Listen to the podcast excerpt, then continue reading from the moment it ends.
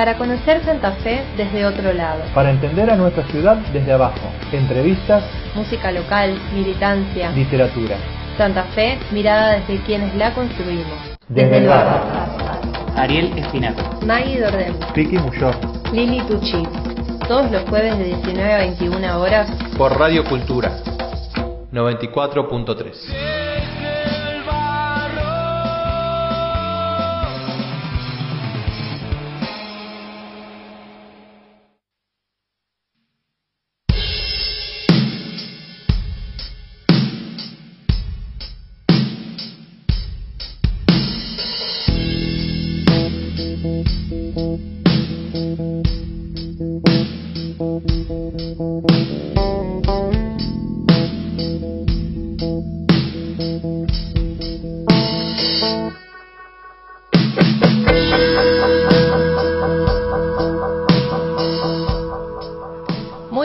tardes y bienvenidos a Desde el Barro por Radio Cultura 94.3. Mi nombre es Maggie y estamos eh, acá, estoy acá con mis compañeros Lili, Ariel y Piki. ¿Cómo les va? Hola. Hola, ¿cómo va? Buenas ¿Cómo noches. están? Hello. Buenas noches. Buenas, Buenas noches. Sí. Buenas noches todavía, buenas noches, pero ya Ya sí, ya dentro de poco vamos a decir buenas tardes sí, sin culpa. en cualquier sin momento. tanta duda. En cualquier Ariel, momento van a feliz volver a ser las cumpleaños. 7 de la tarde. Feliz cumple, Ariel. ¡Feliz cumpleaños, no Ariel! dije. ¿Cómo la pasaste, Ariel? Pero re bien, re bien, re bien, re bien. Estuvo buenísimo. Qué bien. Sí, sí. Eh, gracias. Gracias Bueno. por el feliz cumpleaños. ¿Cuánto por cumpliste? favor. Uy. ¿Cuánto cumplí? Uno. No se dice. Uh. Uno No cumplí. Uno. Yo, ¿Uno? Alguna década más uno. yo cumplo de- los va. años, yo los años los cumplo de a uno, no sé el resto. Ah, está bien. Yo Bueno. depende. Depende. Claro, capaz. eh, cuando no lo festejás, cumplís de a dos. Claro. O de a tres. Ah, sí, eso pasa. Ah, sí. Capaz. O hay gente que le gusta festejar dos veces su cumpleaños, qué sé yo. Ah. Ahí ya como por dos. No, no, no. Cumplir, cumplir ¿Por qué uno. no? Bueno, puede, No puede sé, ser, pero no sé. no sé, me dejaste pensando. Si vos festejás dos veces tu cumpleaños, ¿cumplís años dos veces? Yo creo que sí. Ahí está. Igual, sí. ¿comiste torta? Sí, Ah, porque si no, no era un cumpleaños. comí torta, comí torta que hizo Maya. Estaba muy rica la torta de Muy Maya. bien. Sí, la verdad que se pasó. Y las galletitas que, hizo Maya también. O Sí, sea, la- ves la vida. Las Maya. galletitas sobre todo. Todavía está muy rica la torta, de hecho comí antes de venir de nuevo. Ay, qué envidia. Ah, quedó todavía. Sí, sí, sí. Sí, está bien, está bien. Siempre sobra la torta. Si no, no es un cumpleaños. Claro, si no hay torta de, de Si no sobra, sobra, si no sobra es porque faltó. Claro, totalmente. Sí. Y eso ya, mm, no sé. O no un cumpleaños bueno. muy masivo, qué sé yo. Bueno, pero es porque faltó. Sí, totalmente. Bueno, eh, tenemos un gran programa el día de hoy, como siempre. Eh, yo siempre leo un poco la difusión de... sí, voy yo ya sé que te macheteás con yo eso. me remacheteo con esto porque por ahí me olvido de los nombres, o sea, no puedo, no puedo con todo. Te macheteas con eso, entonces ahora sabes que es el penúltimo programa de la era. AIM. De la era AIM, que es antes de la, de la ida de Maggie, o sea, yo. Así que sí, este es mi penúltimo programa y estamos acá. Ayer estuvimos hablando largo y tendido sobre, bueno, el penúltimo programa, qué sé yo. Mm, Yo no prometo no llorar la semana que viene, no sé, o antes o después o durante, qué sé yo. Sí, no, todos sabemos que va a pasar, que vas a llorar, ¿no? Así que no prometas nada. Voy a traer papelitos, pa- pañuelitos de papel, por las dudas. Eh, bueno, y hoy vamos a tener en el estudio integrantes de Rezonga La Ronca, que, bueno, es una murga estilo uruguayo santafesina que tiene años, añares, muchísimos, y que nos va a contar un poco de su historia, de los espectáculos de la murga uruguaya, lo que están preparando para este sábado y lo que se viene para el próximo carnaval. Y bueno, también en, en el contexto, ayer tocó Agarrate Catalina, así que está como Ajá, apareciendo también. nuevamente la, la murga uruguaya, por lo menos yo andaba medio perdida. O sea, obviamente estaba la desbocada, estuvo el año pasado como metiendo así show nuevo. Pero bueno, la movida de que vengan murgas uruguayas, uruguayas, uruguayas, eh, a- se estaba, no Al- estaba pasando tan seguido. Dos cosas más. Además está eh, siendo un invierno muy carnavalero. La semana Sí. pasada estuvimos con gente del Momo, hubo carnavales de invierno, ahora está, eh, ayer La estuvo la Catalina, el sábado va a estar Rezonga la Ronca en la cuadra. Eh, iban a venir, creo que el 22 de julio, eh, el zurdo Ajá, el zurdo y el Sí, otro es que verdad. no sé quién es. El ¿Y no otro vienen? muchacho. No, el se suspendió al final. ¿Se suspendió? Sí, ¿Por? no sé bien por qué, pero se suspendió. Esa fecha se suspendió. Mirá. Pero bueno, eh, era una fecha más que sumaba a este a este invierno carnavalero que nos tocó este año, eh, que está muy genial. Les gusta la joda a los santafesinos. Siempre. Les gusta cara dura. Y el liso. Y el liso. Y los sanguchitos. Y los mosquitos. oh, los sandwichitos. No, ayer no. habla, qué fruta noble el sandwichito. bueno, Qué alimento. qué alimento, sí, sí, base de la vida. Si no hay sandwichito no hay dignidad. Bueno, y después eh, vamos a estar eligiendo el mejor disco del año 2014. Eh, vamos a tener una consigna que, bueno, se la vamos a adelantar en un rato. Y eh, además de todo, bueno, va a haber un montón de música, los temas de la semana, hablar al pedo como queremos y todo, todo eso. Así que quédense, quédense del otro lado.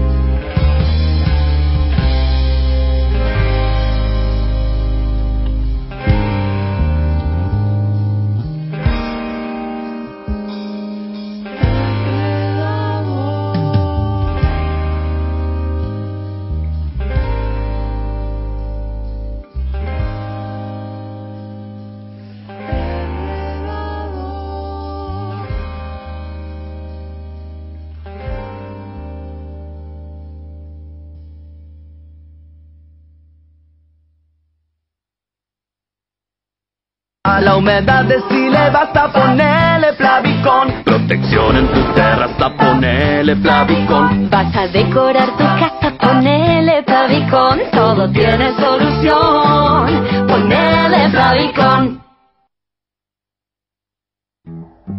Con nosotros tanto a Telegram como a Instagram. ¿Te perdiste un programa de Desde el Barro? ¿Sabías que lo podés escuchar en el momento que quieras y puedas? Ya están todos los programas subidos para que los puedas escuchar. Cuatro días laborales. ahora también en Spotify. Si te gusta el programa, busca Desde el Barro Podcast en Spotify o en tu aplicación de podcast preferida. Escucha en cualquier momento Desde el barro.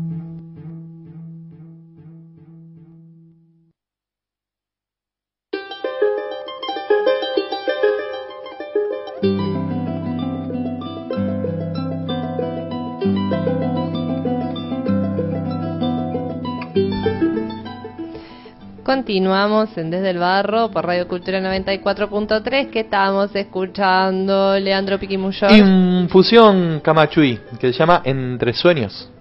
¿No? Sí. Entre sueños. Sí, Entre sueños. así se llama el tema, entre Entre sueños. Temazo. Temazo y discazo. Sí, sí. Ese no fue el que salió como mejor disco igual. Todavía no hemos No llegado, llegamos así a que no, llegamos. Mm, No No llegamos. todavía. Mm, Ah. Esto me huele a spoiler. alert. Spoiler Spoiler. alert.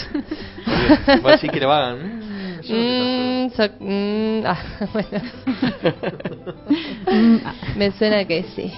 Bueno, em, tenemos consigna para el programa de hoy y la va a explicar el mismísimo Leandro Piquimuyor. Bueno, yo lo que le quiero pedir igual es que nos respondan. ¿Sí? Porque la Bueno, consigna- primero que nada. Bueno, No, pero primero preguntanos, Piqui. ¿Qué crees Claro. que no? Bueno, Bueno, yo el otro día. a ver. Te voy a decir que tengo una Cuéntame, especie de cuéntame. Eh, bueno, tenía. Estuve haciendo compras. Compras. Bueno, Y si hay algo que me gusta mucho es comprar. Entonces.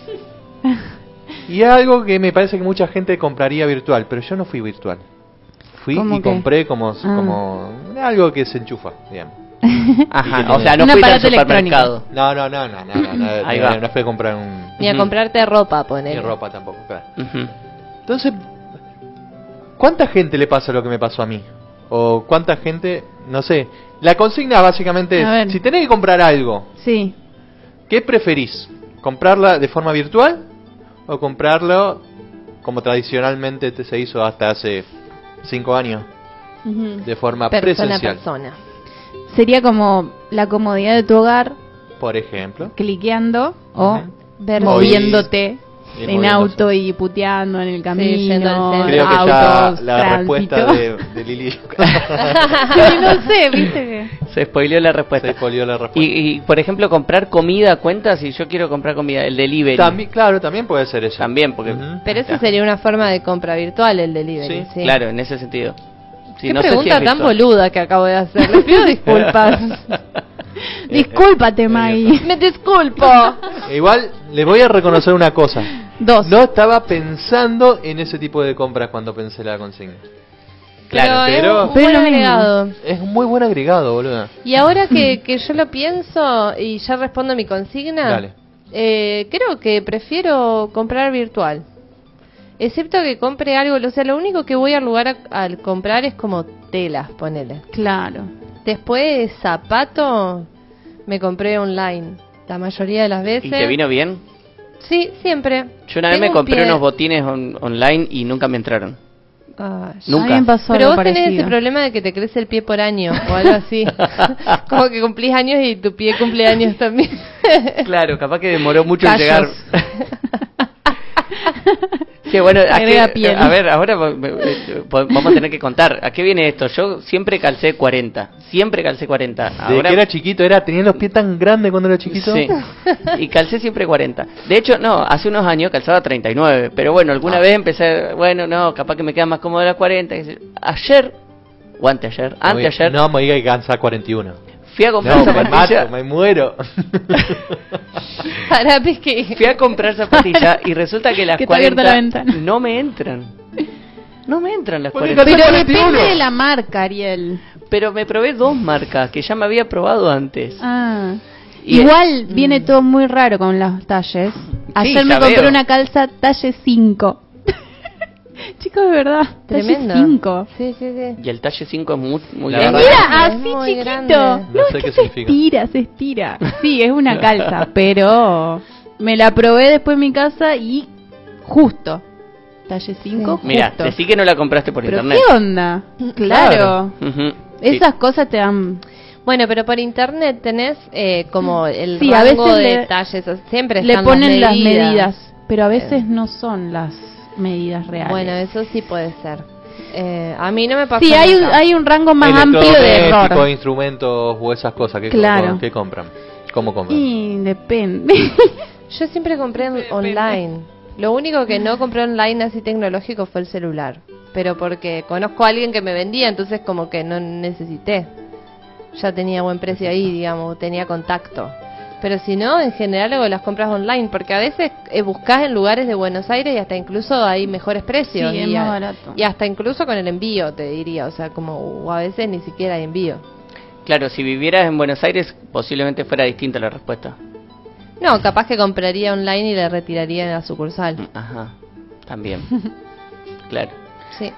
No, no, porque entiendo que nosotros acá también tenemos ese problema, que por ahí eh, acá hay menos posibilidad de conseguir algunos productos que en Buenos Aires se consiguen más barato, por ejemplo. también hay Entonces, veces, hay veces que casi que estamos obligados piensa- a comprar online. Yo, por ejemplo, cuando compré el bajo, eh, el bajo en internet estaba más caro de lo que lo conseguí acá. en, en internet, en donde Mercado Libre. Creo que Mercado Libre, así que. Supongamos, no importa, en unas páginas de internet. Más caro No que acá importa. que un negocio. ¿Un negocio de acá? Ah, mira. Sí, sí, No puede sé, pasar entonces. también. También, eh, a veces uno tiene la idea de que todo va a salir más barato si lo busca por internet y Claro. no, Y no, no. no Sí, ni siempre pasa. No siempre pasa. Claro, también tenés que saber buscar y eso. Bueno, al final nos quedamos nosotros, Bah, nunca se sabe nosotros, nada, nosotras claro. enredadas con la consigna. Claro, pero es necesario que, no- que nos abran el panorama. Sí, abrános, Se- cuéntenos. eh, Señor, señor estaría oyenta. bien que nos digan si prefieren comprar virtual o comprar presencial y por ¿Algún qué. por qué? Claro. Danos un por qué. ¿Y cómo Y no nos, dicen? digan que no hay por qué, porque siempre hay un por qué. No, ¿Pero por qué? Siempre no, pero... Pero ¿y cómo hacen para respondernos la consigna? ¿Cómo hacen para respondernos a las consignas? Bueno, tenemos un número telefónico que es el 3426 28 49 56. ¿Que nos pueden llamar por teléfono por ahí? Nah. Ah. ¿Para qué lo estaba repitiendo, Ah, Piki? 3426 28 49 56 y ahí respondo tu pregunta. ¿Cómo se comunican ahí? Tanto a WhatsApp como a Telegram. En Telegram también nos pueden buscar como arroba desde el, fa- del barro esta fe, desde el farro. desde el farro. Me encanta. Y después, si no, nos pueden escribir a Instagram o a Facebook como arroba desde el barro esta fe también. Estamos ahí. Así que bueno, chatenos, cuéntenos. Compra online, compra presencial, ¿por qué?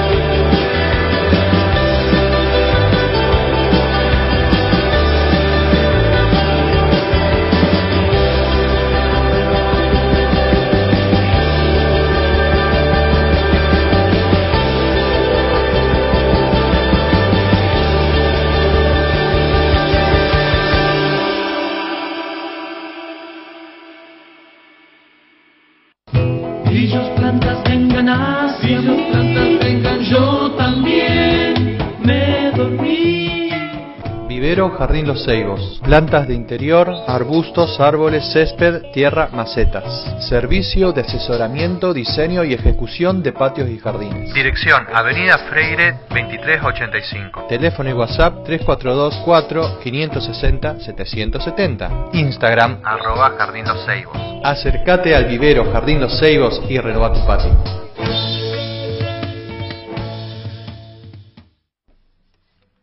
Un cafecito, por favor. Ahora vos también podés colaborar para que este programa continúe. Y para poder hacerlo abrimos la posibilidad del cafecito. ¿De qué? El cafecito, que es una plataforma que permite que las personas puedan colaborar económicamente con los proyectos que les interesen. Ah. Si querés ayudarnos, entra en cafecito.app barra desde el barro Stafé, Cafecito.app barra desde el barro Stafé. seguí las instrucciones y elegí la cantidad de cafecito que querés compartir con Desde el Barro. Es muy fácil.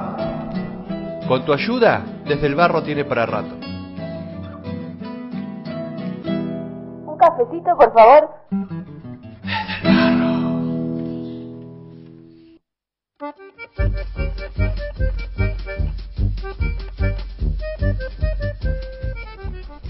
Continuamos por acá desde el barro. Antes eh, de todo esta pel- pelorata. ¿Cómo es? Pel- Pelorata.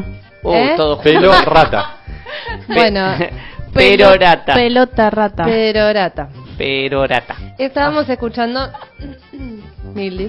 eh, un tema de Ana Juno que se llama Burn the House eh, y está en el disco que se llama Fuego Invierno del año 2019. Ana Juno arranca en 2017, ahí saca un disco que tiene que es homónimo, o sea, tiene el nombre de la banda.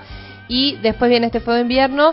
Este es el primer tema y es un disco además que está editado por la productora Repelente Discos que ha sido entrevistada acá y que también tocó la semana pasada, el 23 de julio, en el Birri, en una fecha que no pudimos ir porque bueno, pasaron cosas, pero eh, me imagino que habrá estado muy buena. Escúchenla, alta banda, Bien, llena de gente joven.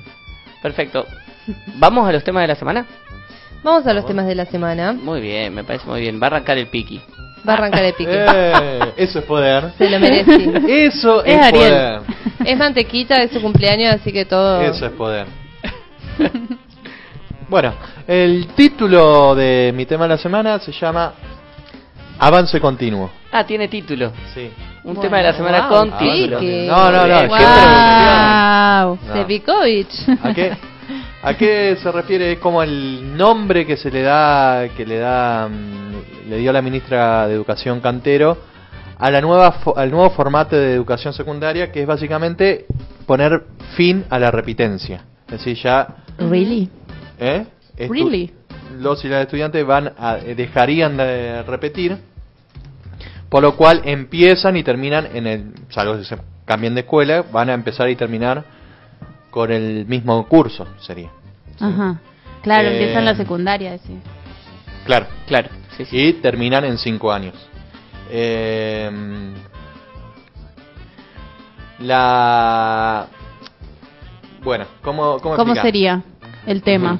La idea es, digamos, cuando si no aprobas en, en- durante el año la materia, después en, los años subsiguientes vas a tener tutoría, Mm. etcétera, o diferentes mecanismos que no están claros, Claro. en el cual vas a ir aprobando las materias que, eh, que vas bueno, Que vas va- dejando y- sin claro, aprobar. que vas dejando sin aprobar y te, el título te gradúas cuando tenés todas las materias aprobadas eh, O sea, terminás con tu terminás con tu curso, pero no te recibís con tu curso.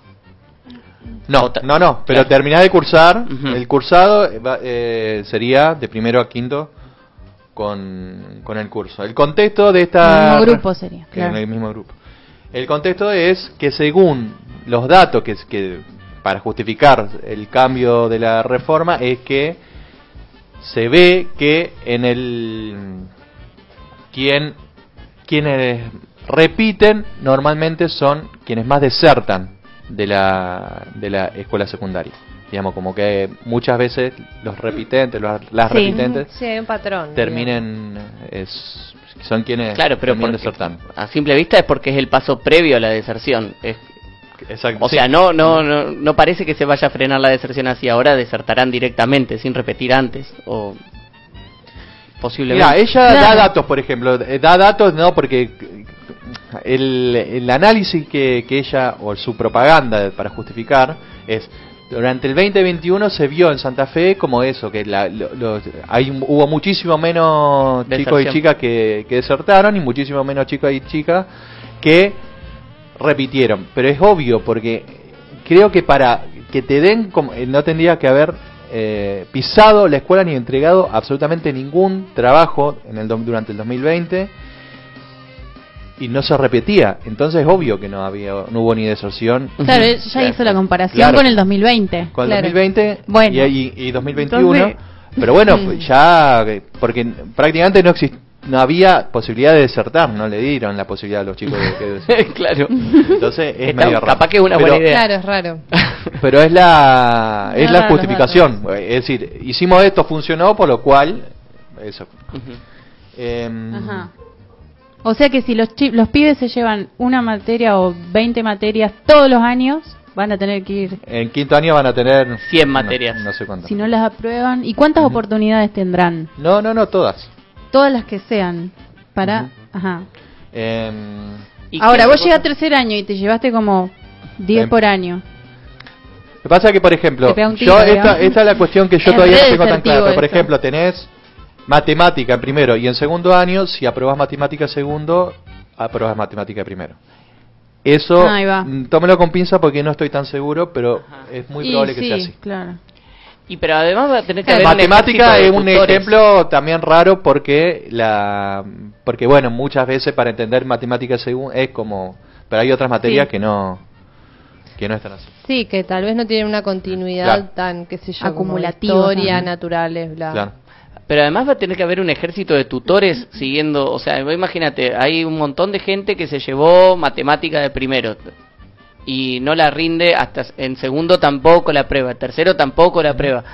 Va a haber que un ejército, de- además de los profesores, va a tener que haber tutores, Sí, Eh, un yo- montón, tra- siguiendo a estos a estos estudiantes. Y A eso, yo no es como que no tengo tan tan clara mi posición de esto, porque entiendo que la, la fa- la escuela secundaria necesita reformarse, digamos, muy profundamente.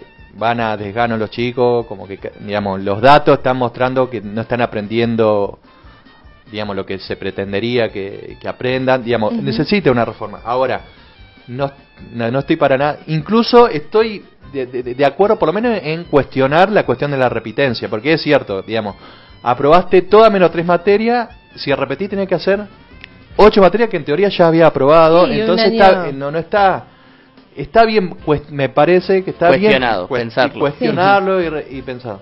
Ahora, Sí, también pe- que, que es como una cuestión medio apremiante por ahí, digamos. Está bien, como capaz puede ser extender el límite de materias, porque una cosa es como decir, dice Lili, llevarte 10 materias no es lo mismo que llevarte 3. Y en cierta manera resulta como medio un castigo, te llevas tres materias, no las aprobaste en cierto término, bueno, repetís. Y eso implica también para, en, el país en donde estamos y la necesidad laboral que existe, es un año más de secundaria, digamos, y no es menor. Pero bueno, como que a la vez sí, hay cosas que se pueden cuestionar, digamos. Claro. Después, eh, la- el planteo hasta ahora, lo conocido, es muy general. Digamos, cómo fue durante el 2020 y sobre todo 2021, lo que decía Ariel de un ejército de tutores o tutoras recayó en los docentes. Yo, por ejemplo, por tener un, un en un curso, tuve que evaluar al curso que yo estaba dando, pero también al, a dos cursos más. Porque daba historia, entonces tenía que también corregir a los que estaban en quinto, que no lo habían Mm. aprobado, y también los de tercer, los que No, no habían aprobado de tercer año de Sí, historia. un quilombo. Bueno, y eso es muy probable que suceda, pero eso todavía no está claro. Es decir, vamos intentar Esto- de darle un margen de duda, pero es, es un problema ese. ¿Eso es un proyecto que ella Que tira o es.? este, Eso es como funcionó el algo por 2021. decreto? Todavía, eh, todavía eso no está claro, o por lo menos no, no es público cómo se va a organizar esta cuestión. Ella dice que va a haber más recursos humanos. ¿Cuáles van a ser esos recursos humanos? No sé, porque también podemos Pero decir, cargos más o recursos hum- más trabajo para los no dice más plata destinada a No, eso, bueno, es decir, claro. para pagar a tutores, porque más recursos humanos es sobreexplotar Claro. a los docentes tranquilamente como fue el 2021. Que ya Claro, Totalmente. ¿Qué Eh, sé yo? Como que siempre se utiliza la figura de práctica, de no sé qué, para justificar eh, ciertas, eh, ciertos roles o ciertos puestos de laburo. Y básicamente lo que está haciendo es precarizar estatalmente Eh, a un montón de Totalmente. personas. digamos. A mí el riesgo es que la sobreexplotación y la precarización. Es decir, docentes que, No, que de quizás nuevo. tienen Mm. 12, 12 cursos y que esos 12 cursos capaz que se pueden multiplicar por dos, es una locura. Es, una, locura, que además eso hace, bueno, ¿cuánto puede exigir un docente, una docente? Claro, eso es lo que va a pasar. Va a empezar a exigirse Claro. menos. Sí. Y ni Entonces, hablar que para bueno. tener cierta calidad de vida, un docente tiene que trabajar, y una buena jubilación sobre todo, tiene que trabajar mínimo 40 horas semanales, lo cual es muchísimo, Muchísimo. tiempo. Y No que, hay- por, por eso. no y hay que ya que muchísimo sin esto, con esto, si es como el Sí, 2021. sí, eh, totalmente. Y después eso, eh, la cuestión de esa, dos datos que, solamente dos datos se juntan, repitencia y deserción, que bueno, son, pero me parece que seguramente hay otros datos. En Santa, no sé exactamente en Santa Fe, pero de estar más o menos ahí, en Argentina el 50% de los pibes son pobres, digamos. Seguramente Claro. ahí hay algo que también que explique la mm, Sí, claro. Que explique la deserción y la repitencia, digamos. Y pero bueno, eso no sé, me parece No se que está atacando. Ese quizá, problema no se claro, Creo que lo que quiere la ministra es tener número cero en repitencia y listo. Y lo va a lograr. y lo va a lograr. Lo va a lograr, Porque- por supuesto. Claro. Claro. Porque es por Bueno, obligación. pero igual van a aparecer otro tipo de estadísticas, eviden- obviamente, digamos, como de, a- aún así, cual fuera o fuese el deseo, digamos, van a aparecer otros números que van a evidenciar ciertas cosas, digamos. Por más que no tengas personas repitentes, tal vez tenés personas que se llevan muchísimas materias y, bueno, o que adeudan gran parte de la secundaria y aún así siguen sin terminar. Lo que no saben leer, también la secundaria no saben leer. Claro, además, no sé, tiene, tiene muchos agujeros, por lo menos la información como la tenemos, porque ¿qué pasa si vos te quedás libre? La- eso, eso es otra cosa que me pregunto, el tema de la... mm, Sí, lo que decís vos de la, de la asistencia. Ujú. Vos te quedás libre, no fuiste en todo el año, no vas a repetir, vas a pasar al año que viene y va... Claro. Entonces vas a terminar de cursar sin haber pisado, por ejemplo, la secundaria. Capaz que de esa forma terminaste de cursar y después Claro. te tenés que dedicar a rendir materias solamente. Es todo Sí, muy raro.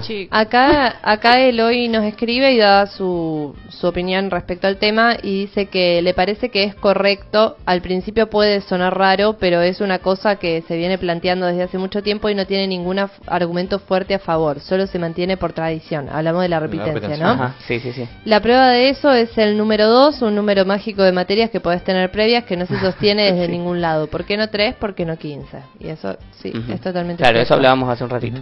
Sí, sí, por eso, me parece que está, digamos, me parece que yo no lo había pensado de esa manera, la cuestión de la repitencia, y me parece que está bien, ah, eh, que se necesita una reforma, es decir, como mueve un avispero, no estoy seguro de que sea la mejor forma de moverlo, eh, Mm. O, la, o, la, o la respuesta a esa pregunta, Es pero... cómo siempre lo más importante. es Y acá el cómo está muy delgado. Da la Como impresión que va a recaer en, en, eh, No. en- en los docentes que ya Claro. tienen recursos. No creo También lo cierto es pero que bueno. no tenemos demasiada información todavía de, de- de, eh, sobre ese cómo. Pero por eso te preguntaba, ¿esto es un proyecto o ella ya lo No, tiró ya lo como- anunció, que en el lo 2020, anunció? a partir del 2023 ya definitivamente eh, es Se este termina con la. Otro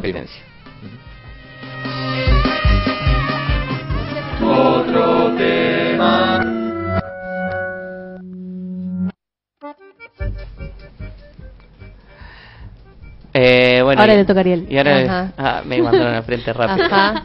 No alcancé, no alcancé a tirar otro nombre. Lili. No, no había más nombres para tirar igual. Ya hablamos de esto antes. Sí, es cierto. Em, bueno, a ver, ahora me tengo que acordar de cuál era mi tema. Deme, deme letra. No, no, ya está, ya me acordé. Em, anoche pasó algo muy llamativo, una, una especie de, de- de clickbait en Twitter muy llamativo que logró mucha, eh, logró poner mucha atención sobre un informe que iba ¿Qué es el a- clickbait? clickbait, ¿viste los titulares que dicen que eh, lo- Ah, hoy so- hablamos de títulos? Sí, de título. Publican un titular en donde que no te da ninguna información, solo te tira una pregunta como entra acá para fijarte, para saber con quién se acostó Messi la semana pasada. Y entonces Ah. después vos capaz que entras y la Y es- noticia habla de. De que Messi durmió con la pareja toda la semana pasada, que Claro, eso no sí. importa, y te, te llevó ahí para, viste la publicidad, viste- bueno, Es un garrón, yo no lo puedo creer. es un garrón. Entonces ahora eh, inventaron una, un- una novedad en, en Twitter, la gente de Infobae, hay que felici- felicitarlo por eso, y dijeron en tres horas vamos a publicar un informe eh, primicia mundial. Primicia mundial. En tres horas vamos... Eh, Increíble, además, vos, ¿cómo, cómo Claro. vas a guardar una primicia mundial por tres horas? Sí, es un montón. Sí, eh, bueno, la cosa es que finalmente esa primicia mundial era un análisis de un informe sobre eh, los atentados, eh, los atentados a la embajada de Israel y a la AMIA de la década de los 90 que dejaron muchos muertos, un informe de la Mossad sobre sobre los atentados. Entonces, Infobae cuenta eh, con lujo de detalles cómo está completamente probado y no hay ninguna duda de que eh, de un montón de cosas que son muy, o sea, muy llamativo que no hay ninguna duda. ¿Quiénes fueron los que perpetraron el, el atentado? Los nombres y apellidos. Irán, solo Irán y el Hezbollah fueron eh, los culpables del atentado. No hubo ninguna eh, de- ningún argentino ni nadie de ningún otro país involucrado. Esto eh, completamente taxativo el informe o la conclusión del informe, que es el mismo informe que hace unos días había publicado creo que el New York Times y eh, las conclusiones no habían sido exactamente las mismas, habían sido mucho más abiertas, mucho más dudosas. Bueno, está eh, la el tema de la semana iba para estas dos cosas, para el clickbait eh, en Twitter, primicia mundial dentro de tres horas. Tenemos una primicia mundial, pero nos las vamos a guardar tres horas. Todo el mundo en La Twitter, estamos describiendo. Ahí. todo el mundo en Twitter hablando de eso durante Es como la gente horas. esperando la consigna de, de este programa de, de bloque a bloque, ¿no? Como Claro, una cosa así. algo así. Ujú. Pero bueno, sí, también la consigna es una primicia mundial. Por Podríamos supuesto. ponerle ese título. Claro que sí. Ya sabe para el próximo. El Para el jueves que viene, esperen, esperen el, el- el mensaje en Telegram, va a decir primicia mundial.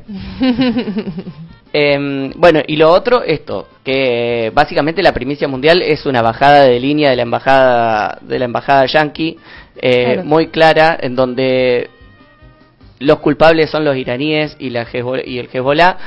Un informe de la Mossad que sabemos que sabemos de dónde viene. es- lo pintan como completamente objetivo. Tenemos el dato, la información. No, Eh, no tenemos ninguna ideología atrás nuestro. Tenemos la información exacta de lo que sucedió con lujo de detalles y no eh, está claro que es una bajada de línea de la embajada yankee. No hay ninguna duda, como casi todo por otro lado lo que publica Infobae. Claro, eso, pero eso, eso. eh, acá eh, con, con todo con toda esta cuestión puesta encima de esta de esta información. Es la hipótesis No. desde Estados Unidos de, de, de eso. Sí, digamos. totalmente. Y no solo Infobae, sino cualquier medio, eh, seres que están del otro lado, sépanlo siempre, hasta incluso consumiendo esto, todo tiene una opinión y todo tiene una perspectiva y nada es objetivo, no existe la objetividad. Así que eso, como me, me enoja mucho que hoy, siglo XXI, con todo el quilombo que ha sucedido en relación a los medios, sobre todo en este país, y sí, convengamos de que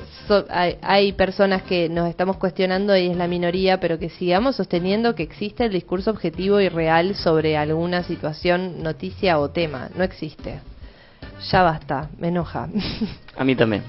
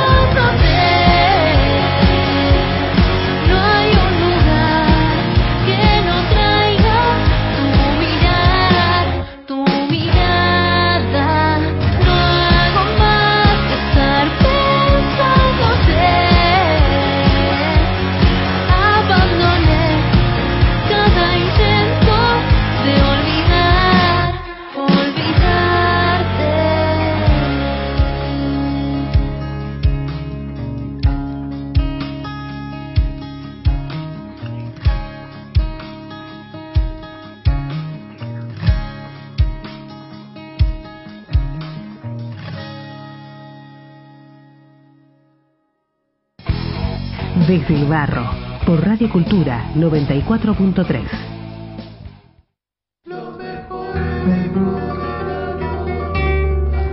Ahora sí, es el momento. Retrocedamos en el tiempo y recordemos los discos Y los mejores discos de este siglo, de acá, de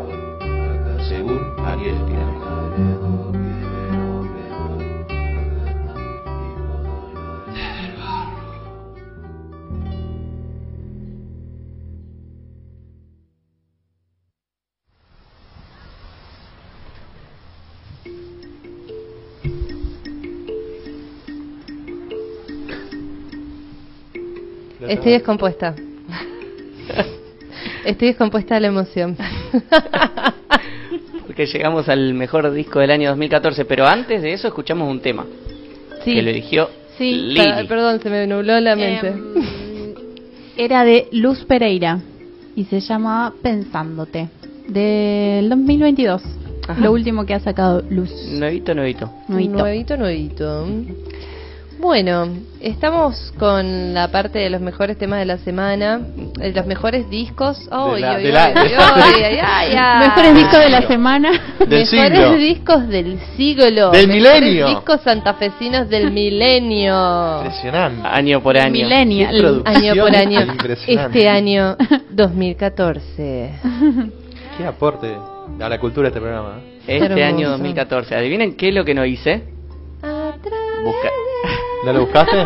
No, no busqué la lista de los mejores discos de este a- de los discos Ah. de este año. Ay, qué Bueno, bueno. El ¿quieren Piki sab- puede ir contando los ¿Quieren saber hechos qué pasó? históricos. Como para que la gente se vaya ubique. ubicando en qué pasaba mientras se grabaron los discos que estamos Sí. por promocionar. Por ejemplo, ¿se acuerdan del virus del ébola? Sí. Ajá. Bueno, fue ese año. el virus de- Además, yo ese año, nadie, o salvo Ariel, se va a acordar. Va, capaz que de, de la. Pero es- fue el año que yo me fui a Cuba. Ah, bueno. que estuve seis meses en. Cuba. Ajá. Fue- un gran año. Y Claro. después llegaste y le pusiste tu gata a Cuba. Exactamente. También ese año tuve mi primer gata. No. Ese mismo año. Bien. Bueno, y ese ese fue, el año año, fue el año en el que se terminó nuestra convivencia, Piki. fue el año que se nos terminó. Uy. Sí, Sí, sí. Después de. Sí, sí. muchos años. sí. Ese matrimonio. Sí, y toda- y todavía, todavía no seguimos hablando. Un divorcio que salió bien, bien. Un sí. divorcio que salió sí, bien. los matrimonios pueden terminar en buenos términos. No todos pueden decir Sí. lo mismo. Bueno, entonces, bueno, el virus del ébola en, en África, que fue bastante tremendo. Ese año también murió García Márquez. Ujú. Ah. Ese año fue la desaparición de 43, eh, 43 estudiantes en México, ¿se acuerdan de eso? Ajá. Sí. De Ayotzinapa. Ayotzinapa, eso Ujú. no me acordaba. Bueno, fue el primer califato de Estado Islámico en una región de Irak y Siria. Eso ni idea. No. ¿Estado Islámico, no se acuerdan? ¿El Estado Ajá, Islámico? ah, sí, ahí Estado está. Islámico. Sí, sí, de la organización Eh, Estado Islámico. la organización está, Mm. ahí está, porque no Claro. entendía. El primer califato de Estado Islámico como Del Estado, de la está, organización. de la organización Estado. Islámico. Ahí va. Sí. Ese año fue el, alzami- el lanzamiento de ARSAT, de Argentina, del satélite. Sí. Ajá, de una. mandamos al cielo. La estratosfera. ARSAT, bueno, fue ese año. También eh, el juez, que no me acuerdo, el juez de Nueva York, falló en contra de Argentina y a favor de los fondos buitre. Ah, Ajá. el viejito ¿Se acuerdan de este. ese? Sí, el viejo que, De El viejo Garca. que murió. No, no me acuerdo cómo murió. Sí, yo tampoco Sí, me tiene acuerdo. una cara. El viejo. que- Sí. Y bueno, y una buena, ese año recuperó la identidad Guido Carlotto, el nieto de Estela. Ajá. De. Carlota, la presidenta de abuela de Plaza de Mayo, ese año recuperó la identidad. 2014. Mm, Pasaron, 2014. pasaron otras cosas en 2014. Por ejemplo, fue el Mundial de Brasil en el Fue el 2014. mundial y salió su campeón a Argentina. Fue el Mundial de ¿Y vos Brasil. fuiste? Yo fui, sí, Claro. fue y eh, así como el, para el Piki fue un gran año, para mí también fue un gran año. Sí, Fue al Mundial de, de Brasil, además venía de un año de mierda. El año 2013 había sido un año de mierda y el año 2014 fue un gran año. No, siempre pasa eso. ¿Sí? ¿Pasa? Mm, A veces pasa así. Bueno. Quiero un año Bueno, de mierda si 2007. tengo una- un buen año. bueno, el, bueno, y el 2014 7 a 0 le perdió Brasil en su cancha. Ajá. Contra Alemania en De la, una. ¿Se acuerdan? Sí. eh, en la cu- eh, cuarto, no, semifinal del Mundial. No tanto con eso. No, no, sí. ¿El periodista deportivo acá Sí, semifinal. En la semifinal del Mundial. ¿Pero Eh, qué pasó en Santa Fe, Ariel? En la ¿Qué pasó? música. Ah, en Santa Fe. Ah, cierto que estábamos en Santa Fe. Bueno, salieron un montón de discos. Por ejemplo, sacó un disco nuestra banda de cabecera, Jingo Biloba. Ajá. Sacó un disco Las Totadas y el Gato. Creo que ya con este disco, ya separados, cada uno viviendo en distintos lugares del planeta. Eh, Paquito sacó su disco Paquito y sus viajes por la Tierra y la Luna. Estaban Eh, a full Franco y Cintia, a full, a full. A full. Diamantina sacó su disco Nuevo Selva, Nuevo Selva, perdón, y Río Loco sacó su disco homónimo también en el año 2014. pero- ¿Homónimo se llama el disco? no. No, Ah. se llama Río Loco. Ah. Encima Maggie te contesta, vos creer. Puede que haya algún Ves o que así alguna terminan la secundaria, que- no entienden. docente, docente. Habría que reformar la universidad también. Bueno, La pero vida. acá mientras mientras ya vemos acá que tenemos al Bombi acá afuera esperando Hola. esperándonos eh, que es la, la persona que más me hubiera discutido cada uno de estos mejores discos del año si hubiera escuchado eh, los programas anteriores. Eh, mientras lo saludamos, decimos que el mejor disco del año 2014, sin Sí. lugar a dudas, Sin lugar a esta dudas. Sin vez, lugar a dudas. sin lugar a dudas, fue el disco, es el disco de Barro, Ajá. que se llama Meteorológico, que es el que estamos escuchando de fondo. Otra de las bandas de cabecera de nuestro Sin programa. Sin duda. La primer banda que Invitada. vino a Desde el Barro. Sí. Exactamente. Exactamente. No, Eh, ya me calmo. bueno, si les parece, escuchemos un tema de ese disco que se llama El Olvido, mientras Ah. eh, nos tomamos un ratito para acomodarnos acá en el estudio. Hermosa elección, Ariel.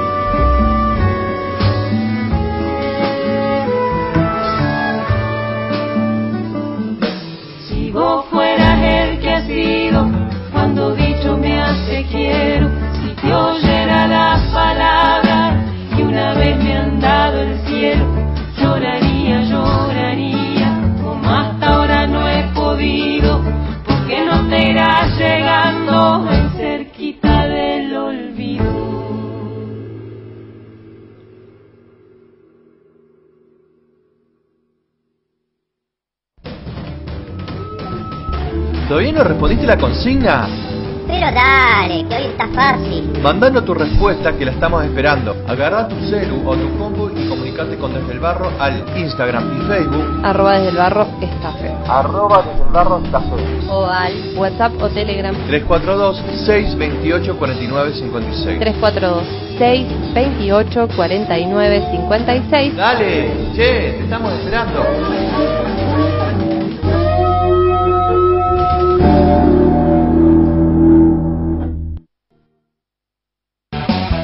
Un programa hecho con casi nada. Agua, tierra y gente.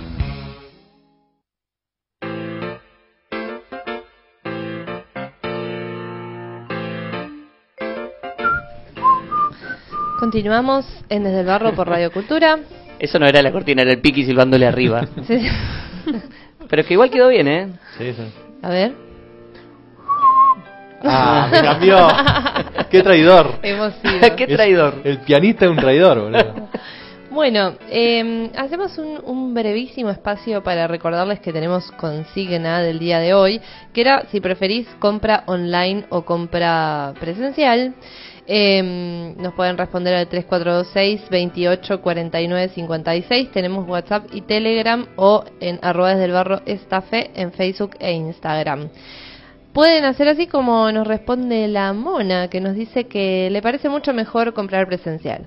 En el caso de la ropa, podés ver cómo te queda, que es muy distinto de ver cómo le queda el de la imagen publicada, eso es verdad. Además del hecho de que hay mucha gente que labura en las tiendas y que con lo virtual se van a quedar sin laburo, me jode. Si se virtualiza todo, el laburo de un montón de gente se reemplaza por un contestador automático y una máquina que embolsa y manda. O sea, me quedo con lo presencial. Qué problema el tema ese, ¿eh? Sí, es Algo para una larga discusión. Es al- pero es algo que a mí me pasa también. Sí.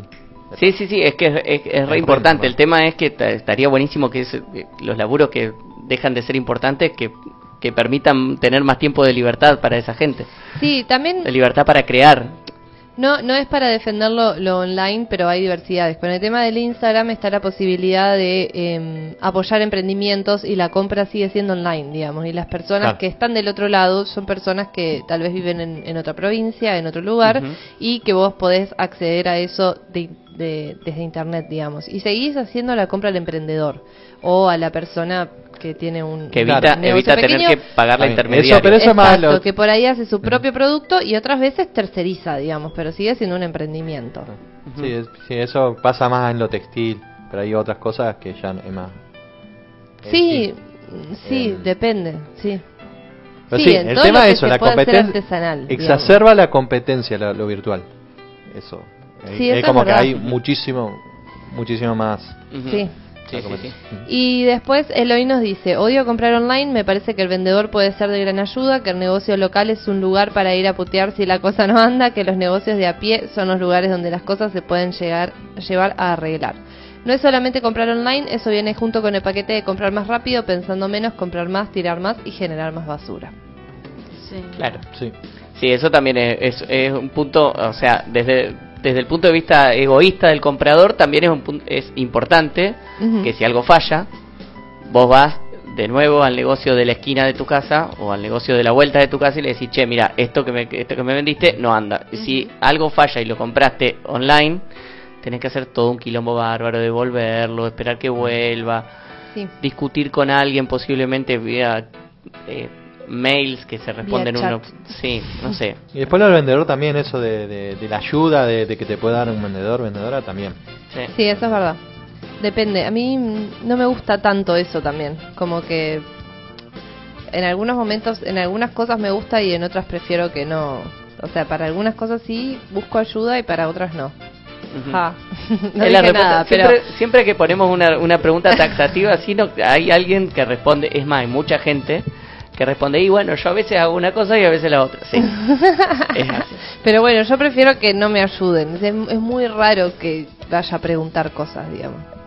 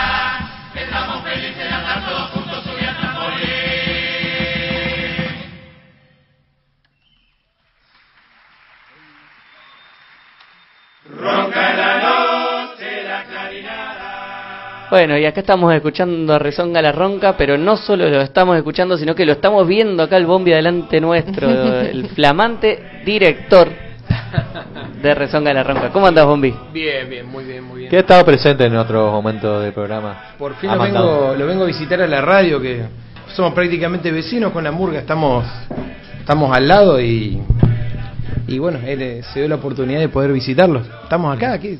Ensayan acá a la 50 vuelta. metros nada más. ¿Sí? ¿Ah, sí? Ensayamos Ah. acá a la vuelta, el club primero de mayo. Sí, en Ahí el va. pasaje no sé cuánto.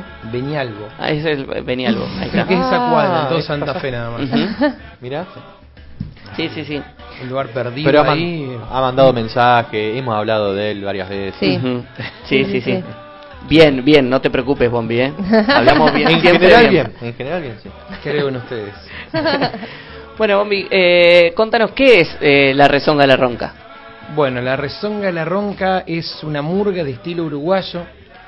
Vieron que por ahí uno dice murga y se le viene a la mente cualquier cosa, digamos. Una Puede comparsa. Una comparsa, bueno, un mo- un montón de formas que tiene. Pero bueno, no, esto es una murga de estilo uruguayo. Es una murga que no es de, de desfile, sino es una murga que se planta arriba en un escenario y desde ahí canta. Eh, consta de un coro que está formado por generalmente tres cuerdas, a veces se subían, tres cuerdas serían tres voces, como los coros, ¿eh? barítono, bueno. Tres cuerdas, primos sobre primos y segundos, que son las voces más graves, y una batería. Y bueno, y arriba del escenario eh, se desarrolla un espectáculo que, bueno, tiene una estructura, así, y bueno, la idea es que pueda ejercer un poco de crítica social, que pueda hacer divertir, y bueno, un, un espacio por ahí de catarsis social a veces. Así que, y bueno, eso es la murga, Rezonga la Ronca, ya está cumpliendo 15 años, los cumplió, bueno, nunca sabemos bien la fecha de nacimiento, pero más o menos creemos que es en julio, así como la establecimos que fue en julio, así que bueno, ya hace 15 años que estamos con este proyecto, por el cual ha pasado mucha gente, y ah, bueno, actualmente a mí me encuentro en el rol de dirección. Claro, ¿y cómo fue ese momento hace 15 años, lo que se acuerden, ya que no está muy claro ni la fecha, supongo que es un hito un poco inventado, Sí, en algún sí, momento sí. capaz que hasta festejan el cumpleaños, pero no está muy claro cuando se como, nace. Como todo este, este, este género generalmente hunde raíces en algo que ya había previo. O sea, lo, lo que más viejo la gente recuerda es el- la agrupación Cristo Obrero, este, que de ahí tenía, tenía una murga, este, y, y como que ahí se formó mucha de la gente que después, años más tarde, fundó la Rezonga La Ronca. En un primer momento se llamaba Correr la Bola y a partir de 2007, ya cuando está el- sale el primer espectáculo, que se llamaba La Murga Posthistórica, ahí ya definitivamente era Rezonga la Ronca. 2007, hace 15 años. Hace 15 años, sí. Ahí está. Ahí se estrenaba el primer espectáculo de La Murga. Bien. Eh, este, la Posthistórica se llamaba. Yo todavía no estaba en, en esa época en La Murga, yo Esto, un, un año después. esto que estamos escuchando es el saludo de la poshistórica. Lo que estamos escuchando de. Claro, yo de sí fondo. participé de esa grabación, porque esa, eso es un compilado que se hizo, eh, creo que en el 2000, creo que con los 10 años de la murga fue. Ajá. Para festejar los 10 años de la murga salió una, digamos, un, un recorrido por todas las canciones importantes hasta esa época. Ajá. Bueno, ¿y cómo fue después eh, ese proceso de eh, llegar a ese primer espectáculo, de llegar a- al carnaval con un espectáculo armado a partir de la, de la de la aparición, de la creación de la murga, de que se juntaron, dijeron, bueno, vamos a llegar al carnaval este. Vos no estabas en ese momento, te estoy preguntando No, no estaba cosas en de ese un momento que pero no conozco estabas. un poco la historia. Eh, sí, la idea siempre fue repetir esto de intentar hacer como hacen las murgas en Uruguay, que todos los años presentan un espectáculo de creación propia. No, bueno, Este, nunca se logró. un montón de laburo. ¿eh? es un montón de laburo y para una, una murga como nosotros que se autogestiona y que está mm, de alguna manera amateur, digamos, porque nadie de los que estamos formando parte de la murga somos profesionales en lo que estamos haciendo, sino que todos nos dedicamos a otra cosa. Más cercano, más lejano a la música, este, bueno, eh, hicimos lo que pudimos y bueno, en estos seis, eh, 15 años hicimos seis espectáculos. Ajá. De esos seis, cinco son eh, creación íntegramente nuestra y uno es un- una mezcla entre canciones propias y refritos clásicos de la, de la murga uruguaya. Mm. Ahí va, perfecto. Em, a ver, bueno, si, eh, ¿cómo los agarró después de, eh, en estos en estos 15 años? eh, bueno, hay 15 años que ya hay muchos años que ya más o menos podemos darnos una idea de cómo fueron, de vez en cuando lograr encontrarse, lograr avanzar en un nuevo espectáculo, pero después de eso vino la pandemia. La pandemia. La famosa. La pandemia, el momento eh, que marcó a, a- a todo el mundo y, bueno, particularmente a todos les músicos que invitamos a este programa, siempre la pandemia es un momento muy particular. ¿Cómo eh, lograron seguir encontrándose o se separaron en ese momento? ¿Cómo, qué, qué pasó ahí? Bueno, en principio ya veníamos un proceso de reorganización, así con salida de integrantes viejos, entrada de gente nueva. Y bueno, en el medio que estábamos un- armando un espectáculo, que ya lo teníamos escrito, este, sucedió la pandemia. Y bueno, para un tipo de actividad como la nuestra, que en donde los ensayos cara a cara son fundamentales, Claro. eh, tuvimos que tratar de reinventarnos y bueno, salió la oportunidad de, de intentar ensayar por, por videollamada, por Meet, por Zoom, este, pero bueno, no, no eran ensayos exactamente, sino reuniones que nos poníamos a hablar, básicamente ya el hecho de... O sea, la pandemia hasta nos alejó de eso de encontrarnos y, y ver cómo estábamos, qué, qué habíamos hecho, cómo nos sentíamos, todo eso. Bueno, El cómo andás ya era Claro. un montón. y todo eso fue a través de una pantalla. Este y bueno, ahí ahí lo- la estrategia que encontramos fue armar canciones en las que se armaban los arreglos, se pasaban por mail, se pasaban por WhatsApp, se estudiaban, se grababan y bueno, hicimos no me acuerdo si fueron dos o tres videos este, cantando canciones propias, así que las, las presentábamos online, digamos, en streaming, las presentamos en YouTube. Ahí va. Bueno, esto nos sirve como introducción para escuchar eh, una canción, si te parece, eh, grabada así, de esta forma eh, Online. virtual. Sí, o sea que fue, hoy, fue la segunda experiencia que tuvimos de, de ese estilo.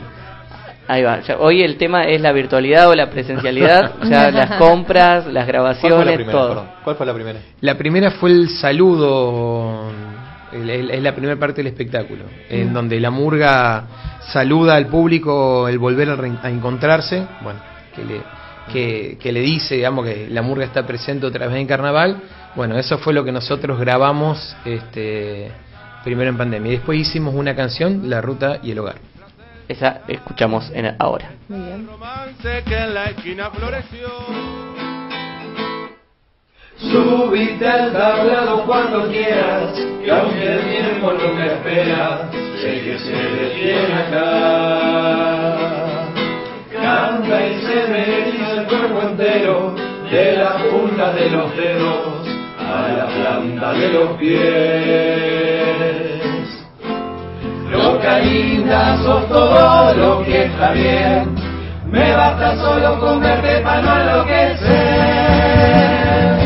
Canta y realiza tu brujería, que toca la batería, nada puede salir mal.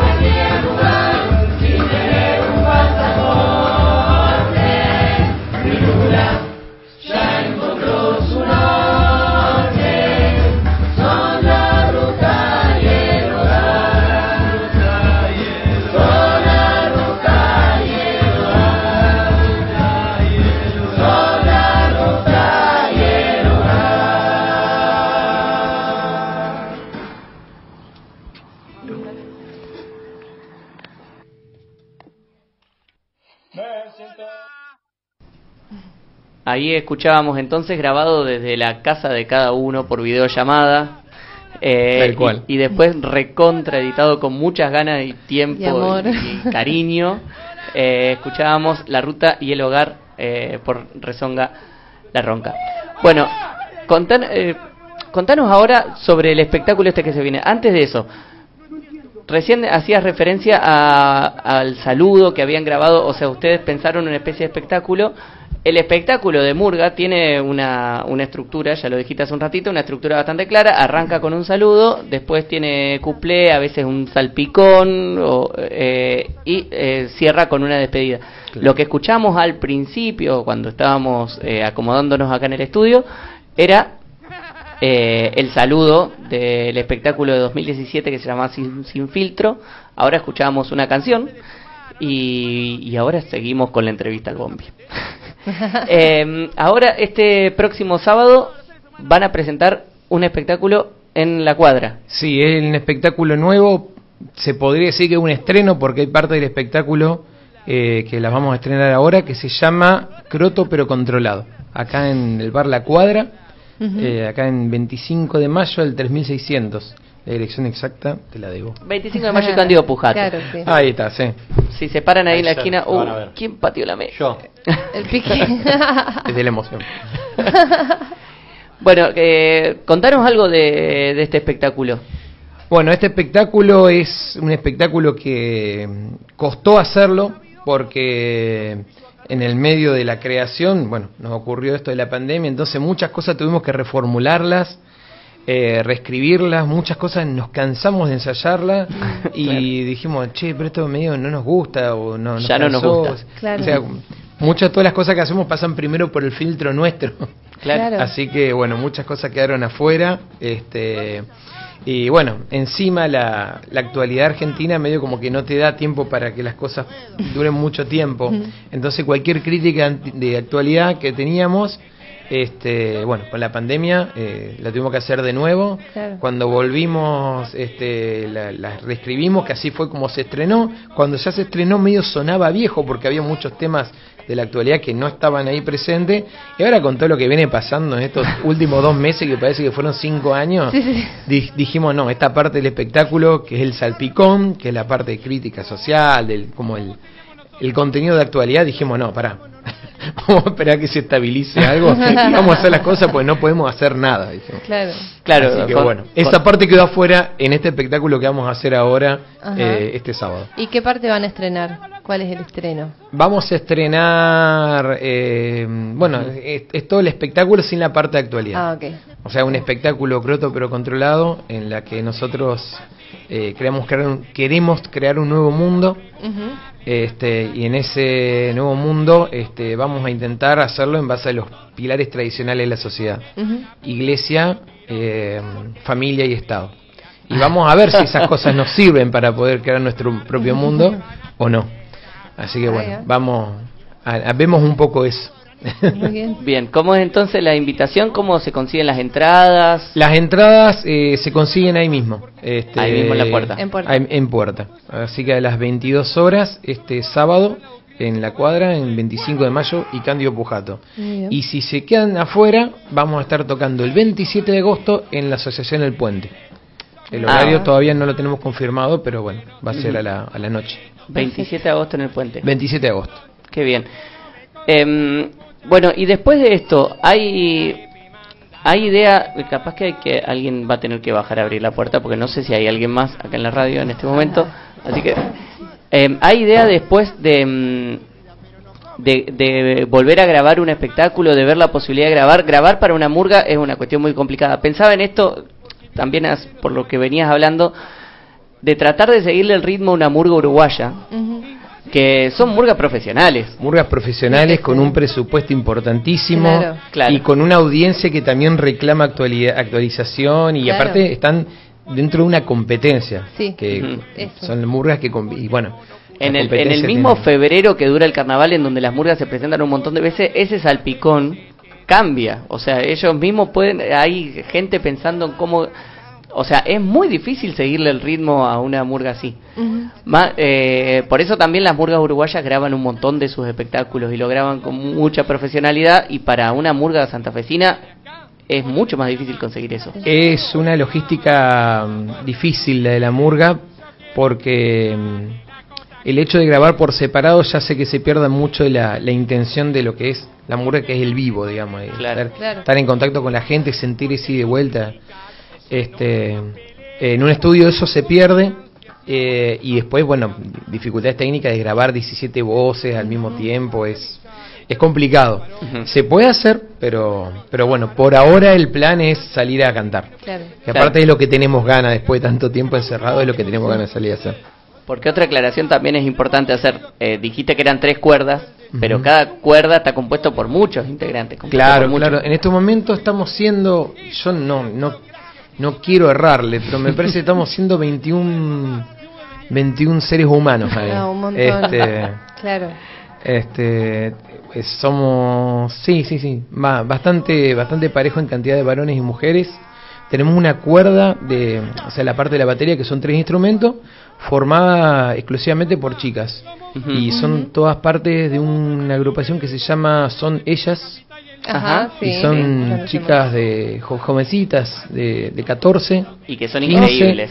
a 19 y tocan que Sí, es una maravilla. Es una Sí. maravilla. Si se enteran que están, vayan a ver a las Vayan ver. Un día las tendríamos que invitar también acá. Sí, totalmente. Les hago contacto. Dale. Dale, listo. Muy bien. Ahí está, vamos a empezar a hilar, a hilar entrevistas. Este, no, pero bueno, eso, la, eh, la verdad que es un espacio muy lindo. La murga es, eh, es como una familia, ¿sí? ¿no? incluso nos ha tocado hacer viajes, ¿viste? Eh, tuvimos la suerte de, de ir a Uruguay, de ir a Chaco, Formosa, y, y bueno, lo que se vive ahí adentro es como una familia. Con peleas, con, Claro, obvio. Con todo lo con alegrías, familia, claro. fiestas. Todo lo bueno y todo lo malo de la convivencia de 21 personas, además de en 10 algún momento más, en algún momento menos, pero sí. Mm. Sí.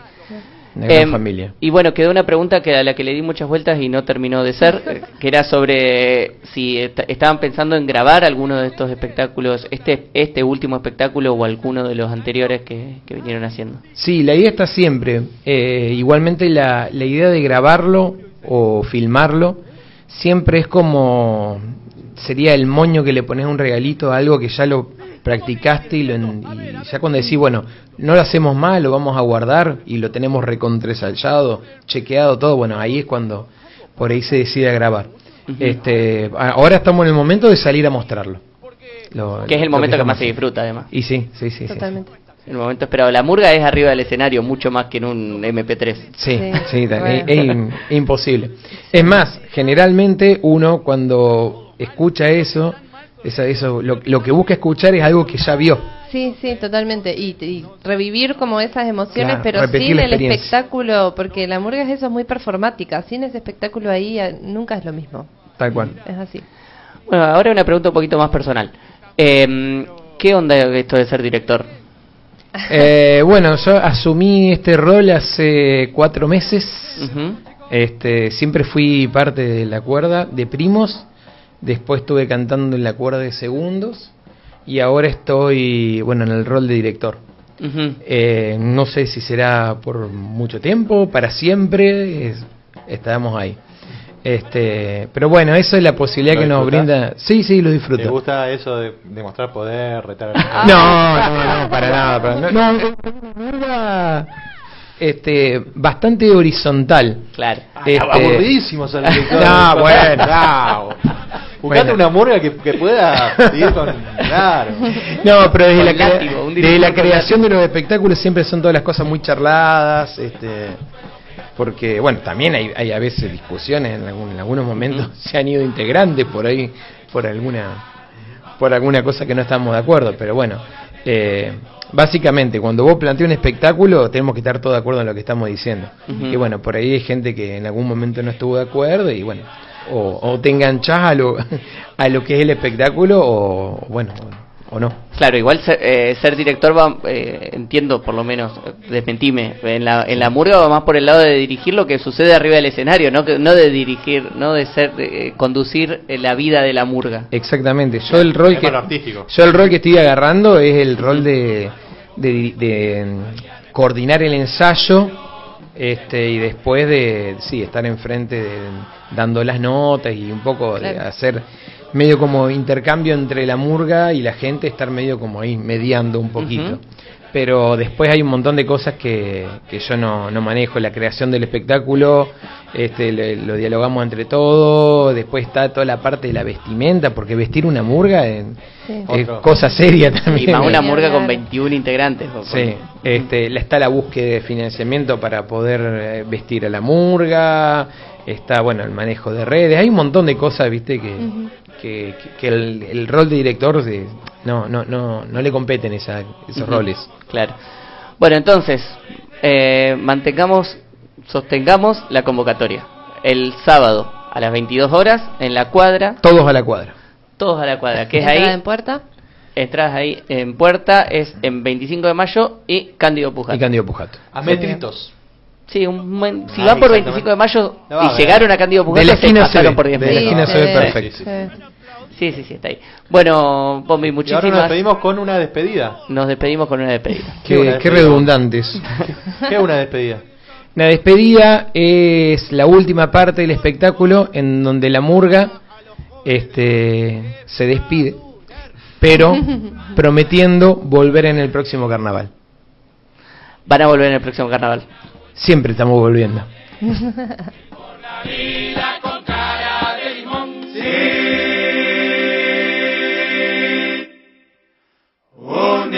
llueve sobre ti.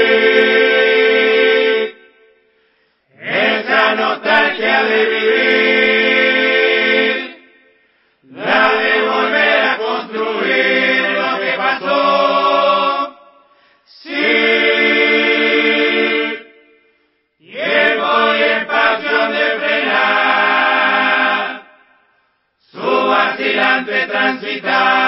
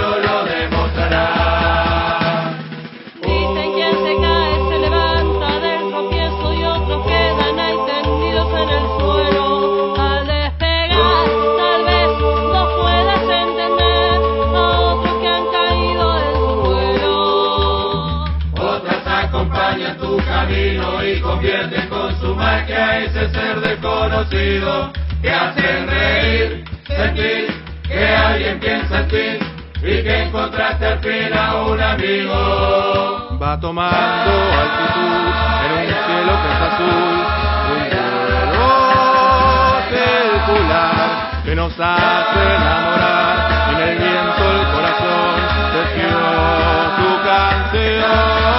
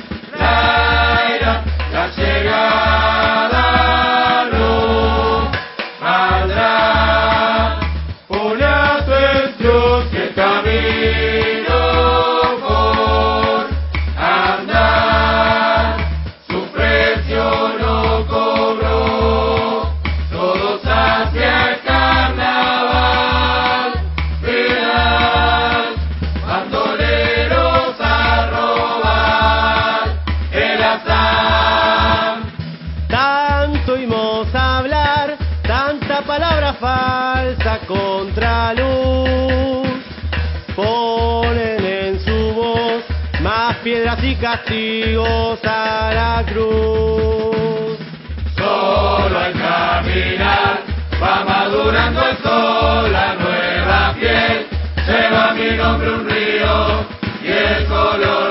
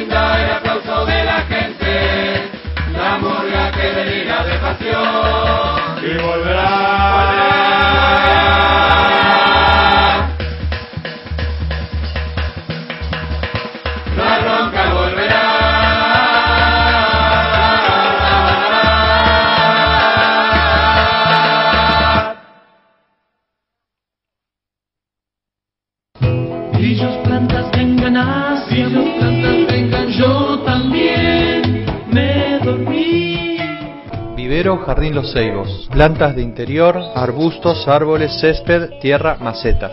Servicio de asesoramiento, diseño y ejecución de patios y jardines. Dirección Avenida Freire 2385. Teléfono y WhatsApp 342 4 560 770. Instagram arroba Jardín Los Ceibos. Acércate al vivero Jardín Los Ceibos y renueva tu patio.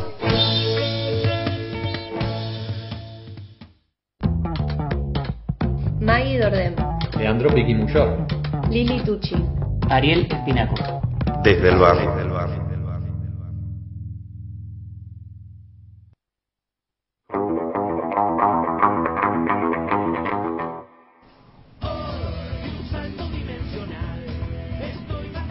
Ay, para bailar.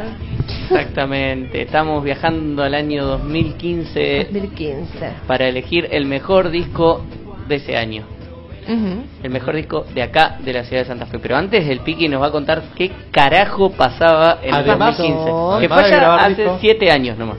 Ya estamos cerca, ya. Sí, ya nos acordamos Ya no de que casi hacer todo. tanta, tanta memoria. Sí, ya las chicas eran adultas. Oh. Sí, ya era, yo Era plenamente señora. Hace rato, Ariel. Yo era, Eran plenamente yo era una señora ya. Claro, Claro. no, ¿Cuántos porque-? Gente grande acá. En el 2015, mm, ¿para qué estamos? 20 ¿21? 22. 22, ay, qué difícil. Siete años Eh, atrás. siete años atrás. Y 23. 23, claro, por eso. No, porque hace unos años estábamos y nos decían, ah, sí, yo en este momento estaba en la primaria. Sí, sí. No, no, yo ya estaba en la facultad en el 2015. Acá ya, ya por eso, ya vamos, vamos creciendo. Sí. Vamos creciendo, ya hace poquito, nos acordamos bastante, año 2015. Bueno, el 2015, ¿saben lo? Arrancó prácticamente con la muerte de Nisman. Uh, de una. Uh, sacudón. ¿Quién En, se acuerda en de el verano. ¿Eh? Claro, en enero. De verano. Enero. Re. Sí, Sí. sí, sí. Bueno. Y nos dio un gran video sobre la carta de la mesa. Bueno, ¿no? ¿Nadie ¿Cómo? lo conoce? No importa. No. voy a ahondar, no voy a ahondar porque se, se va a poner fulero. Bueno, Bueno, y después un poco, así arrancó el año. Ese año fue electoral y un- fue una de las cuestiones que llevó Sí, a ese que año fue después- removidito. Sí, políticamente. gana Macri también. Ujú, ese mismo claro. año. Ese mismo año también fue la primera marcha Ni Una Menos. Ajá. qué bien. Ajá. de una. Fue el primero. Eh, ese año fueron las elecciones de NAFA que se empató 38 a 38, ¿te acordás? Ah, pero eso fue en diciembre. Sí, Bueno, o, no sé. o sea, claro, ya llegando al fin de año. Sí, sí, sí. Sí. Eso- Unas elecciones donde votaron 75 personas y se empató 38 a 38. Bueno. y ¿Puedo después decir que hubo trampa? no pudieron No, una persona- no pudieron repetir las elecciones porque ya se había ido algún algún algún integrante, algún presidente de alguien, de algún equipo, ya se había vuelto a su lugar de origen, entonces no ya no se podían repetir las elecciones. Es una gran institución la AFA. Sí. es una institución hermosa. Sí, sí. Linda gente. Claro, Bueno. pero que eran además las primeras elecciones post Grondona. Puede Claro. Claro, se había muerto Grondona y, Y ahí nace- y Y ahí se. quedó completamente acéfalo, Completamente Claro. acéfalo. acéfala la AFA que ¿Y ahora qué venía hacemos? trayendo ¿Qué. Nadie nos ¿Qué dirige. significaba la AFA? Claro. ¿Qué era? Arte. Grondona venía desde, desde principios de los 80 como presidente de, de la Asociación de Fútbol Claro, era el rey. Bueno, ese año, entre otros, en Francia hubo varios atentados, pero el que más me me acuerdo yo es Charlie Hebdo, ¿se acuerdan? Ajá, Ah, Charlie sí. Hebdo. Fue ese mismo año. Y también ese año eh, la NASA encon- encontró prueba de agua en la Oh, Marte. de en. En la Marte. En la En la Marte. Marte. En Marte. Wow. Todo En eso. ¿Todo pasó eso en pasó? 2015. Pero no solamente todo eso, Lili. Ajá. También en ese año se grabaron los siguientes discos acá, en la capital de la música, Santa, Santa Fe, Fe. de la Santa Veracruz. Fe, loco, La la, capital del del Santa mundo, Fe. loco. Estamos todos gritando mucho, me parece, está saturando Capaz que por tus todos lados. micrófonos esto. están muy fuertes, Ariel. Capaz que sí, sí estoy tratando de ver eso. Todo. Porque por el, acá. el Bombi hablaba muy lejos del micrófono. Hablaba lejos. lejos, sí, despacito. Em, bueno, les cuento. Sacó un disco eh, No se, Fauna. critica, no se critica a los invitados una vez que se va. No, no, no era una Es crítica. No a venir más, Ariel. Es básico, es básico de, de periodismo. No era una crítica. Ariel. No era una crítica a los invitados, en lo más mínimo. Perdón, Ariel, perdón, Bombi. Eh, Bueno, les cuento. Dale. Fauna sacó No un disco. queda mucho tiempo. Fauna sacó un disco que se llamaba, se llama Post Rock. Fauna que ahora se llama Fauna Versus. Fauna versus. Ajá. Una gran banda. Eh, sacó un disco Muñeca que se llama Metamorfosis, Ajá. el último disco de Muñeca antes de que llegara Lili. Ah, Lili. Aterrizara. Este Ay, año, mira, este año este, fueron mis primeras incursiones fin de año. Claro. Probando algunos ensayos con En muñecos. Bien, Los Cuervos sacó también su disco homónimo, sin chiste, Piqui, ya el chiste pasó, prescribió. Yo ya no te voy a responder. Igual además. yo si, ahora si tengo una banda y saco un disco le voy a poner homónimo. Es excelente sí, nombre. Sí, ya está. Astrobonzo sacó su disco Electrocutar. Ajá, de una. Amaca Vieja sacó su disco, Ajá. también llamado Amaca Vieja. Suma Camaña sacó Puya del Encuentro, un montón muy de discos este re. año. Sí, ese año bastante. Ujú. Canti Cuéntico sacó otro disco más, algo que decirte. Diamantina volvió a sacar un disco telépata. A full. A full Diamantina. Mambo Negro sacó su primer Ajá. disco, o, eh, que se llama también Mambo Negro. Y Parte Planeta sacó su Sí, disco Arcos. Claro. En ese año La 2015. cantidad de Qué nivel de producción. Un montonazo de discos. De todos esos discos, elegí este de Hugo y los gemelos, que se llama Bien. Esos que están en esa. Gran disco, gran banda. Que bueno, en el disco se pierde un poco, se pierde un poco de. eh, con algo parecido a lo que hablábamos con la murga una, recién. sí. Se pierde un poco del espectáculo en vivo, que es muy Es genial. excelente. sí. Pero el disco, este disco, esos que están en esa, está buenísimo y se merece, eh, para el mí, reconocimiento. este El reconocimiento ser el mejor de Ariel disco del Espinaco, año el 2015. premio. Con todo lo que El digamos, Ariel Espinaco. El Ariel Espinaco del 2015. y hubo, y hubo y hubo competencia. Hubo competencia. Hubo competencia, estuvo, estuvo bravo. Sí, Sí. Estuvo complicado. Así que escuchamos de ese disco eh, el tema que abre el disco, que se llama Espejo Humeante.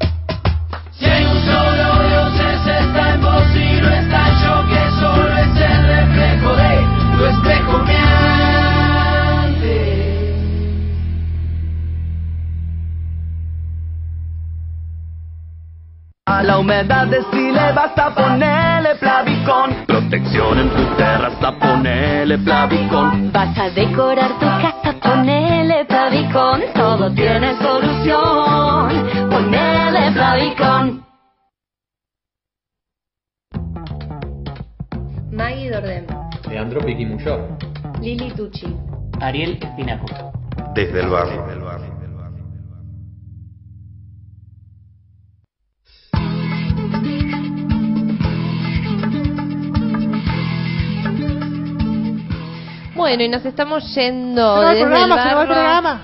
Se nos va el programa, pero justo, justo nos llega la respuesta de Nock. Me encantan las respuestas de Nock y le mandamos un beso grande. Y él dice, prefiero el negocio porque estás más al aire libre y no tanto en la pantalla. Pero sí. Muy bien. Pero claro. Qué claridad tiene ese chico. Qué Claro. bárbaro, Nock. Le Faltaba, faltaba esa respuesta, porque la verdad que eso de estar hacer todo adelante de, la computadora o del celular, Eso es verdad. Hasta comprar. Un buen paseíto para ir a un local. Claro. Ahí sí, sí. La verdad que sí. sí. Yo la- en las librerías extasiadas. Bueno, eh, nos estamos despidiendo, ya estamos sobre la hora. Eh, muchas gracias por escucharnos. Eh, nos encontramos el próximo jueves de 19 a 21. Súmense que es mi último programa. El último programa de Maggie, con no tenemos conductora. Vamos a llorar todos. Así que bueno, súmense, súmense. Y mm, el próximo jueves de 19 a 21, mañana se repite de 16 a 18 y en Spotify y en las plataformas de podcast preferido van a encontrar grabado desde el barro. Hasta la próxima. Adiós. Bye. Chao.